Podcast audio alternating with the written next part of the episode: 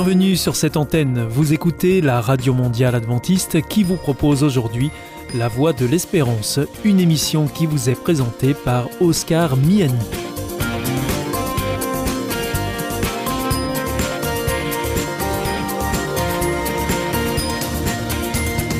C'est avec grand plaisir que je vous retrouve sur notre antenne. Encore une fois, soyez les bienvenus à l'écoute de La Voix de l'Espérance, notre émission quotidienne de 30 minutes qui vous est présentée par Oscar Miani.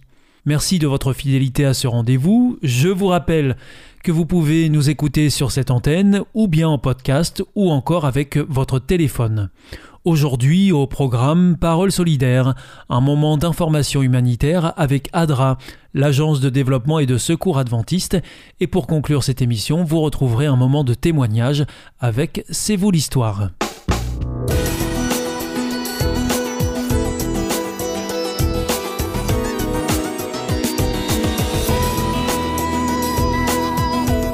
Bienvenue pour notre émission Parole solidaire. Nous sommes aujourd'hui en compagnie d'Océane TDR. Bonjour. Bonjour.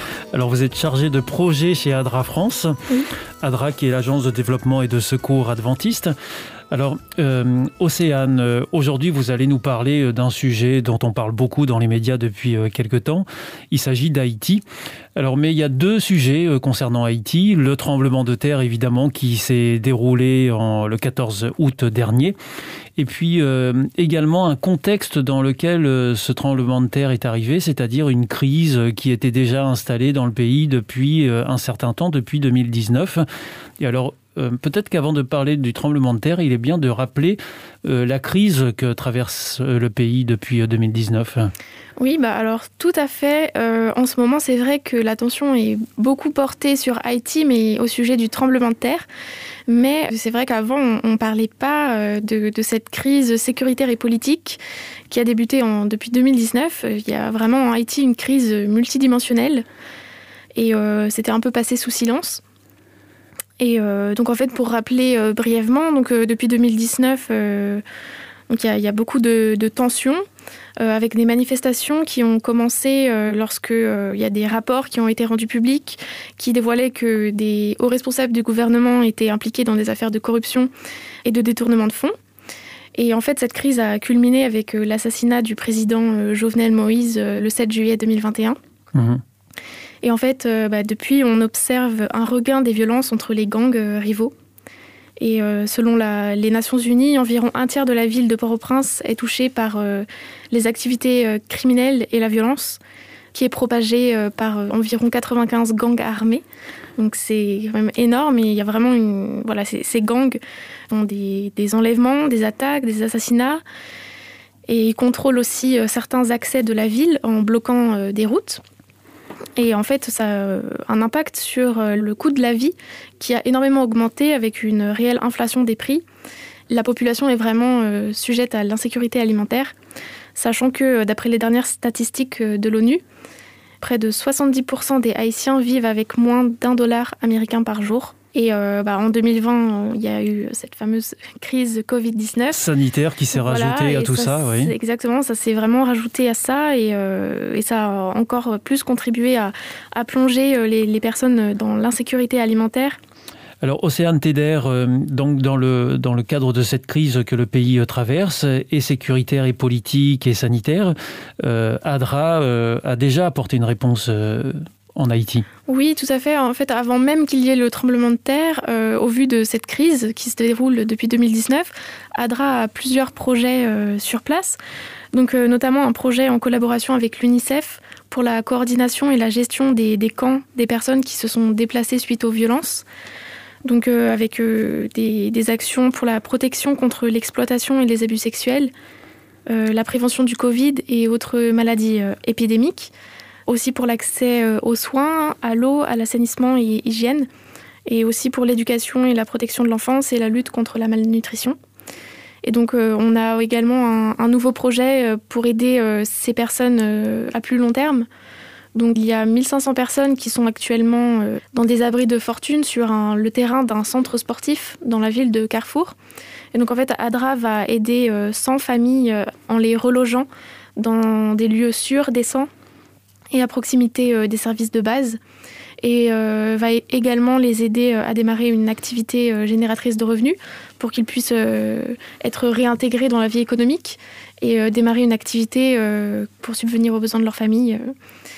Et notre action est également de leur fournir un soutien psychosocial et euh, une formation pour qu'elles développent en fait des compétences de vie ou des compétences psychosociales, déjà pour qu'elles puissent surmonter et gérer euh, le stress qu'elles ont subi euh, suite aux violences, qui sont vraiment des, parfois des violences vraiment très très fortes et qui marquent vraiment et qui traumatisent.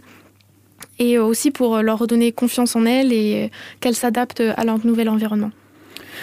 Alors donc euh, ADRA peut intervenir dans ce contexte euh, d'insécurité euh, et mettre une population à l'abri alors, à l'abri, euh, on va dire que ces personnes ont fui les, zones qui sont vraiment les plus critiques en ce, moment. Ce sont des zones bien identifiées, en fait. Oui, euh, notamment le quartier de Martissan. Et d'ailleurs, euh, on a entendu ces derniers jours que l'organisation Médecins sans frontières avait un bureau depuis 15 ans dans cette zone, justement, de Martissan, et ont été obligés de mettre la clé sous la porte à cause des insécurités. Et voilà. Alors, donc, voilà l'action que ADRA avait déjà prévue et, mettait déjà en place euh, sur le terrain. Et puis, euh, le 14 août dernier arrive euh, ce séisme qui fait 2200 morts. Quelle est la réponse d'ADRA à ce moment-là? Alors, on arrive à apporter autant de réponses à la fois dans un même pays? Oui, alors il y a une équipe d'ADRA international qui est allée sur place en renfort justement parce que après il faut savoir que les bureaux d'ADRA Haïti sont quand même assez conséquents. On a plusieurs bureaux euh, sur l'île euh, à des endroits différents avec euh, une soixantaine d'employés. C'est là ils sont vraiment sur tous les fronts. c'est assez compliqué, surtout que la, situation sécuritaire n'arrange rien. C'est-à-dire bah, En fait, la réponse qui, qui, est déjà compliquée à apporter est vraiment mise en difficulté par les gangs qui bloquent les convois humanitaires en bloquant les routes et qui parfois pillent les cargaisons. Et donc, euh, il y a aussi beaucoup de tensions parfois sur les sites de distribution, etc. Enfin, ça entrave vraiment la réponse humanitaire. Et alors donc, euh, quelle est euh, la réponse d'ADRA aujourd'hui et, des ONG humanitaires sur l'île? Oui, bah alors chacun se, répartit un peu les tâches et surtout essaye d'apprendre des fameuses erreurs de 2010 où la crise n'avait pas forcément été très bien coordonnée, etc. Donc là, il y a vraiment une volonté de ne pas reproduire ce schéma-là, repartir sur voilà, ce genre d'erreurs. Donc euh, ADRA se coordonne euh, aussi avec le reste euh, des acteurs humanitaires et donc au niveau des actions d'ADRA, donc on a tout ce qui est distribution de produits de première nécessité avec de l'eau potable, des kits alimentaires, des kits d'hygiène et des kits abris avec des bâches, des tentes, etc. On a aussi tout ce qui est soutien psychosocial. Oui, parce qu'en fait, la population, euh, parmi la population qui a vécu ce séisme, certains avaient déjà vécu euh, le séisme précédent euh, en 2010, c'est ça hein? C'est ça, oui. ça, Donc ça, réveille, réveille ça réveille des angoisses, des mhm. souvenirs, et mhm. il y a beaucoup de personnes qui, ont, qui souffrent de syndrome post-traumatique et qui ont besoin d'une prise en charge de santé mentale. Et en plus de ça, donc on collabore également avec l'hôpital adventiste de Port-au-Prince pour soigner les blessés. Donc euh, il faut savoir que bah, avec ce genre de catastrophe, euh, il y a beaucoup de fractures ouvertes, des personnes qui ont besoin de chirurgie orthopédique. On estime à combien de blessés euh, aujourd'hui? 12, 000 blessés. 12 000 blessés. Mhm. Donc même des personnes qui doivent être amputées. Donc ADRA collabore pour identifier les personnes qui n'ont pas été soignées et a mis en place une clinique mobile pour soigner les blessés les plus légers. Et après, les blessés les plus graves sont héliportés en direction de l'hôpital de Port-au-Prince pour être soignés là-bas. Oui, parce qu'il faut rappeler que le tremblement de terre ne s'est pas produit euh, en zone urbaine, mais plutôt euh, en zone rurale. Plutôt en zone rurale. Et c'est pour ça aussi qu'il y a moins de victimes euh, qu'en 2010, où le séisme s'était produit vraiment au niveau de la capitale. Alors, Océane TDR, les auditeurs qui nous écoutent et qui souhaiteraient soutenir l'action d'ADRA sur le terrain, ADRA France, ADRA International, comment est-ce qu'ils peuvent le faire? Alors, on a lancé une campagne de dons sur la plateforme Helloasso, donc, euh, dont on trouve le lien sur notre site internet. Donc euh, il est possible de faire un don pour soutenir les actions d'ADRA en Haïti. Tout simplement en spécifiant Haïti par exemple? Euh, bah, C'est vraiment une collecte ciblée pour Haïti, donc là les fonds iront automatiquement en, Haïti. Donc il suffit de se rendre sur adra.fr oui. et de cliquer sur la collecte spécifique au séisme en Haïti. C'est ça. Merci beaucoup, Océane. Merci à vous. C'était euh, Parole solidaire. Nous nous retrouverons le mois prochain pour euh, un nouveau sujet, j'espère moins, moins grave, mais en matière d'humanitaire, euh, les sujets sont toujours sérieux. merci beaucoup, à bientôt. Au revoir. Au revoir.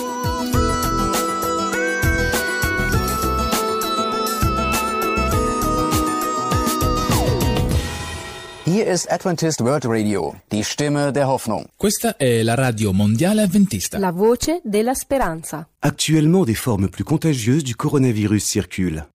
Nous devons rester extrêmement vigilants. La stricte application quotidienne des gestes barrières reste primordiale pour lutter contre l'épidémie. Il est également essentiel de respecter les mesures d'isolement et de se faire tester aux moindres symptômes. Ensemble, continuons de prendre soin les uns des autres.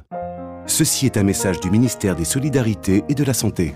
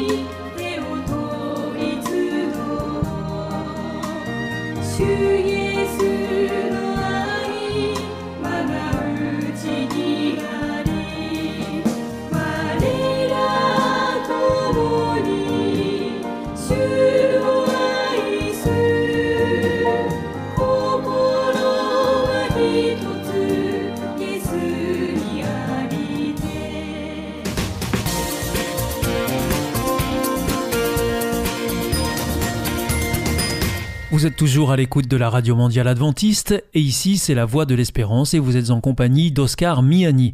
Si vous le souhaitez, vous pouvez nous demander notre grille des programmes que nous vous adresserons gratuitement. Pour cela, il vous suffit de nous adresser un mail à l'adresse suivante france awr.org. En ce qui concerne nos coordonnées postales, c'est IEBC, la Voix de l'Espérance, boîte postale 100 77 193 Damary Lélis, CEDEX. Je vous invite maintenant à poursuivre avec un moment de témoignage dans C'est vous l'histoire.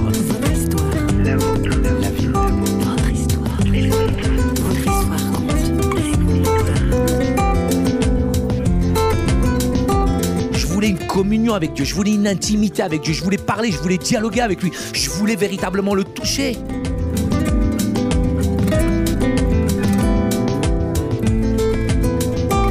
Aujourd'hui, dans C'est vous l'histoire, celle de Saïd Oujibou.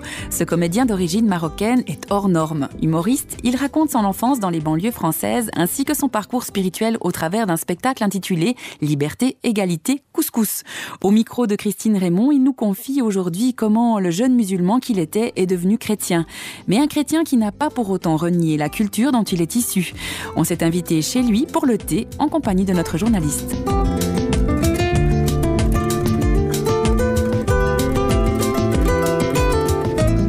Va entrer chez, chez vous, Saïd, aujourd'hui par la scène. On va rencontrer tout d'abord le, comédien Saïd Oudjibou.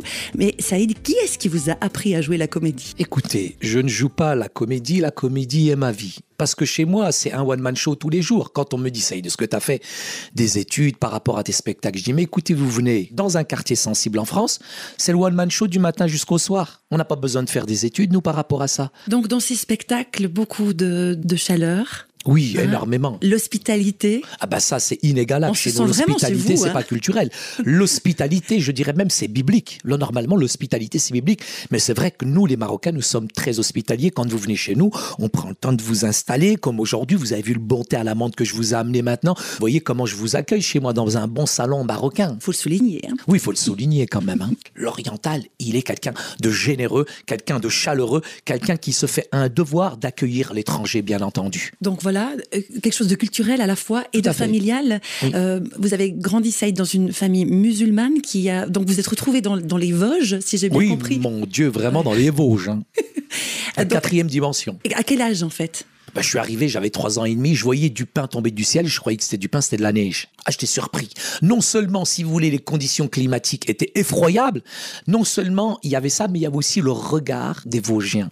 Oh, mais ils avaient un regard accusateur, un regard menaçant, un regard qui nous faisait tout de suite voir finalement qu'on était différents. Et dans le spectacle euh, Liberté, Égalité, Couscous, il y a une autre anecdote qui est ressortie très fort. C'est le moment où vous demandez qu'est-ce que ça veut dire bougnoul. Ah ben c'est clair, c'est clair que quand on est arrivé dans les Vosges, il y a des noms d'oiseaux, il y a des qualificatifs comme ça qui euh, semblaient très étranges. Et bougnoul, c'était à l'époque, je dirais, la pire des insultes. Pour moi, derrière Bounul, ça veut dire euh, je te rejette, je te méprise, t'es pas d'ici, casse-toi, sale arabe, sale bico qui mange notre pain, sale voleur, etc. Mais derrière ce terme, c'est bien par la suite que j'ai appris que ça voulait dire bon travailleur et que c'était un adjectif en tout cas qui était donné par les Allemands français qui signifiait bon travailleur. Mais le travail d'arabe, il est bien fait aussi. Hein.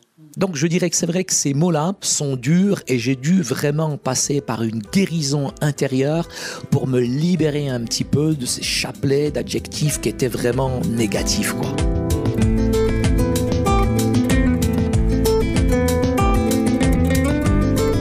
Arrivée tout droit du Maroc, la famille Oujibou pratique bien entendu l'islam. Avec beaucoup d'humour et de spontanéité, Saïd nous raconte sa quête spirituelle. Quand je suis arrivé en France, je peux dire que j'ai pratiqué ma religion comme jamais personne n'a pratiqué la religion musulmane. Pourquoi? Parce que pour moi, mettre mon tapis de prière, ma peau de mouton par terre, être dans cet acte de prosternation, d'adoration, mon tapis de prière, cette peau de mouton me connectait directement avec le bled. J'aimais cette peau de mouton. J'aimais prier en direction de la Mecque. J'aimais parce qu'en même temps, ça me protégeait de cet Occident débauché que je percevais à travers les masses médias. Et j'avais une très mauvaise opinion des chrétiens parce que je pensais que les chrétiens étaient des buveurs, étaient des gens débauchés qui faisaient n'importe quoi. Et j'avais vraiment une mauvaise conception du christianisme parce que je l'apercevais finalement qu'à travers l'écran cathodique je connaissais que l'islam. Et en pratiquant, je dirais avec force, avec conviction, je dirais ma religion, je me suis heurté à deux questions très importantes. La première question, c'est qu'est-ce qu'il y a après la mort? Il n'y a pas, je vous le dis, il n'y a pas aujourd'hui une religion dans le monde qui décrit l'enfer aussi bien que l'islam. Et ça, ça a déclenché en moi pas une frousse, mais cette recherche ardente de Dieu, comment moi je vais passer à côté de l'éternité? Et je défie n'importe quel musulman de me dire qu'il a l'assurance de son salut. Aucun musulman n'a l'assurance de son salut. Donc j'allais faire toutes sortes d'œuvres, accomplir les cinq piliers de l'islam, arriver à la mort, je suis devant l'ange Azraïl qui va peser les mauvaises actions des bonnes actions, très honnêtement. Depuis que je me lève le matin jusqu'au soir, je fais plus de bêtises que de bonnes actions. Donc je suis sûr de griller en enfer comme un craptosaure à poil dur, comme un cafard, je vais griller moi en enfer, c'est clair. Donc j'avais aucune certitude face à mon salut. La deuxième chose, qui est très sérieuse, je connais je connais mes prières par cœur musulmanes. Je les récitais, j'en loupais pas une. Mais il n'y a aucune prière qui dépassait le plafond. C'était un rituel. J'étais dans la récitation pour plaire à Dieu, pour accomplir des devoirs. Mais j'avais pas d'intimité, j'avais pas de relation avec Dieu. La livebox, elle était en panne. La wifi spirituelle, il y en avait pas. C'est un Dieu inconnaissable, c'est un Dieu inaccessible, c'est un Dieu impénétrable. Je pouvais pas lui dire je t'aime. Donc j'étais confronté à la fin de mes prières d'aller voir mon père et dire bah j'ai fini ma prière, mais je veux encore prier. Je lui disais est-ce que c'est possible? Il me disait non, ça y est, là, t'as payé, t'as pas prié toute, ta journée non plus. C'est cinq prières par jour classe, t'as payé, t'as payé. Mais moi, j'étais pas satisfait. Je voulais une communion avec Dieu, je voulais une intimité avec Dieu, je voulais parler, je voulais dialoguer avec lui, je voulais véritablement le toucher. Et là, c'était sec, c'était vide. J'étais dans un désert spirituel, j'étais dans une sécheresse spirituelle. Et voici les deux choses pour lesquelles j'ai cherché ardemment la vérité. La première chose, c'est pas la crainte, c'est pas la fuite de l'enfer, c'est de savoir quand même où je vais après. C'est important quand même eh ben, je me suis adressé à quelqu'un qui est vivant, qui est ressuscité, c'est Jésus. Et c'est à lui à qui j'ai demandé mon chemin. Et Jésus m'a dit, je suis le chemin. Il n'a pas dit, eh, eh, peut-être, Inch'Allah, je suis un des chemins. Il a dit, je suis le chemin. Il n'a pas dit, je suis une des vérités, comme Bouddha. Et Bouddha, il a dit, je meurs sans connaître la vérité. Le Coran nous dit de Jésus, n'a jamais péché, n'a jamais menti, n'a jamais triché. Il était pur, Jésus. Et Jésus nous dit, je suis le chemin, je suis la vérité et je suis la vie. Et je la recherchais, cette vie.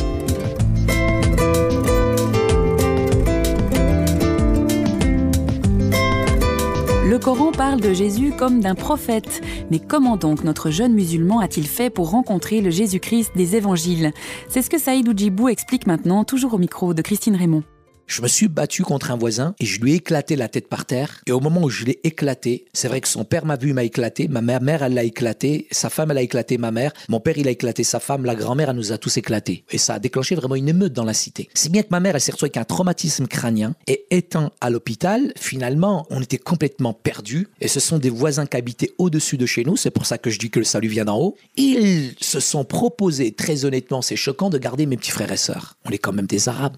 Et ces Français ont pris soin de mes petits frères et sœurs. Ils nous ont aimés, ils nous ont considérés. Ils étaient vraiment différents de tous les autres Français qu'on connaissait. Et on s'est lié d'amitié avec eux. Cette liaison qu'on a eue avec eux, elle était tellement forte, elle était tellement concrète, qu'un jour, ces malades, ils ont offert une Bible à ma sœur. Et ma grande sœur Fatima, eh ben, je vous dis la vérité, elle s'est convertie toute seule. Ma sœur, on l'a pas violée psychologiquement, elle s'est pas mariée pour un blond aux yeux bleus. Ma sœur, en lisant la Bible, en lisant les Saintes Écritures, elle est venue la folle, en plein milieu du salon, à genoux, devant mes parents. Attention, nous, les paraboles, chez nous, elles sont longues. Hein. Moi, j'étais dans la chambre. Et j'entends ma sœur se tourner vers mes parents, leur dire, voilà, je suis devenue chrétienne. Jésus a changé ma vie. Ah, oui, oui, oui, oui, oui, la Notre première réaction, c'était de dire, quand ma grande sœur a osé nous dire ça, c'est un séisme. C'est la pire des choses qui arrivent dans une famille musulmane. C'est la chouma, c'est la honte. C'est pire qu'être prostituée. Très honnêtement, c'est la plus haute des trahisons. Quitter l'islam, c'est quitter son pays, quitter sa famille, quitter sa nation et renier 1431 ans d'histoire. Et nous, ça a été vraiment un choc pour nous. Un choc. Donc, on l'a gentil brutalement prévenu, on lui a montré tous les passages faux de la Bible, et finalement, plus on essayait de lui montrer les hérésies de la Bible, plus on était subjugué finalement par le message de ma sœur, par l'amour de ma sœur. Ma sœur, je la connaissais, c'était une tigresse. Et là, malgré les coups, quand je vous parle des coups, c'était vraiment des coups. On la tabassait, mais jamais elle a renié Jésus. Et je peux vous dire que ça m'a déstabilisé dans ma propre foi. Pour moi, j'avais la plus belle, la plus grande des religions. Mais quand j'ai vu que la religion n'apportait rien, mais que ma sœur avait une relation authentique avec le Christ, j'ai dit, mais qui est-elle? Et qui est-il finalement ce Jésus qu'on méprise, qu'on ne connaît pas? On le qualifie simplement de, de prophète? Est-il le sauveur du monde? Est-il réellement le Messie? Est-il celui qui véritablement nous libère de nos péchés comme elle le prétend? Franchement, j'avais 14 ans, j'étais perturbé.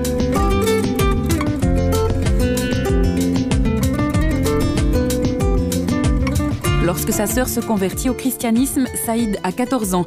En l'espionnant et en la suivant à l'église, il reçoit lui aussi une Bible qu'il lit entièrement dans l'espoir de trouver comment sortir sa sœur des griffes des chrétiens. Mais ce premier contact avec la Bible le bouleverse. Pourtant, très vite, la vie de la banlieue et la pression de sa famille conduisent Saïd à pratiquer un islam de plus en plus radical, un islamofascisme comme il le dit, une sorte de revendication identitaire face à un Occident opposé à la culture arabe. Le chemin sera encore long avant que Jésus ne fasse encore une fois son chemin vers le cœur de l'humoriste.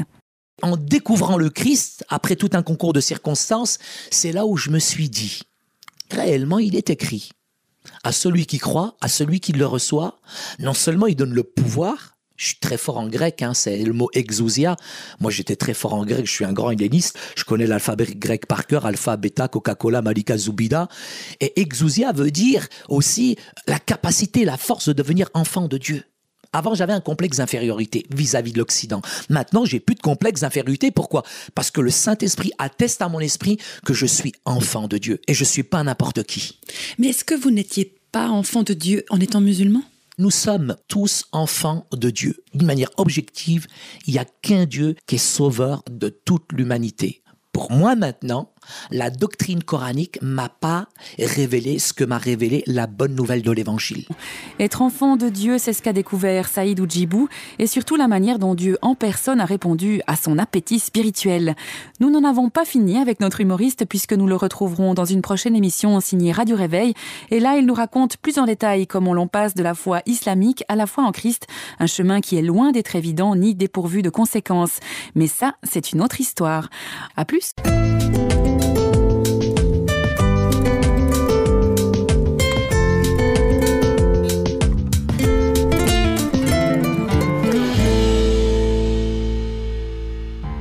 Sentez isolé, désorienté Perdu En recherche? L'IEBC, l'Institut de la Bible par correspondance, vous accompagne et vous propose des cours gratuits à suivre chez vous et à votre rythme. Retrouvez-nous vite sur www.iebc.org et vous verrez, votre vie va changer. Parce que croire, c'est la vie. Si vous souhaitez réécouter ce programme ou bien le partager avec vos amis, retrouvez-nous sur www.awr.org. Vous pouvez aussi nous suivre par téléphone, c'est très simple, depuis la France. Il vous suffit de composer le 01 80 14 44 77. Si vous êtes en dehors de France, eh bien vous composez le 0033 1 80 14 44 77. Et si vous nous écoutez depuis les États-Unis, eh bien vous composez le 1 712 432 9978. Bien entendu, tous ces numéros ne sont absolument pas surtaxés.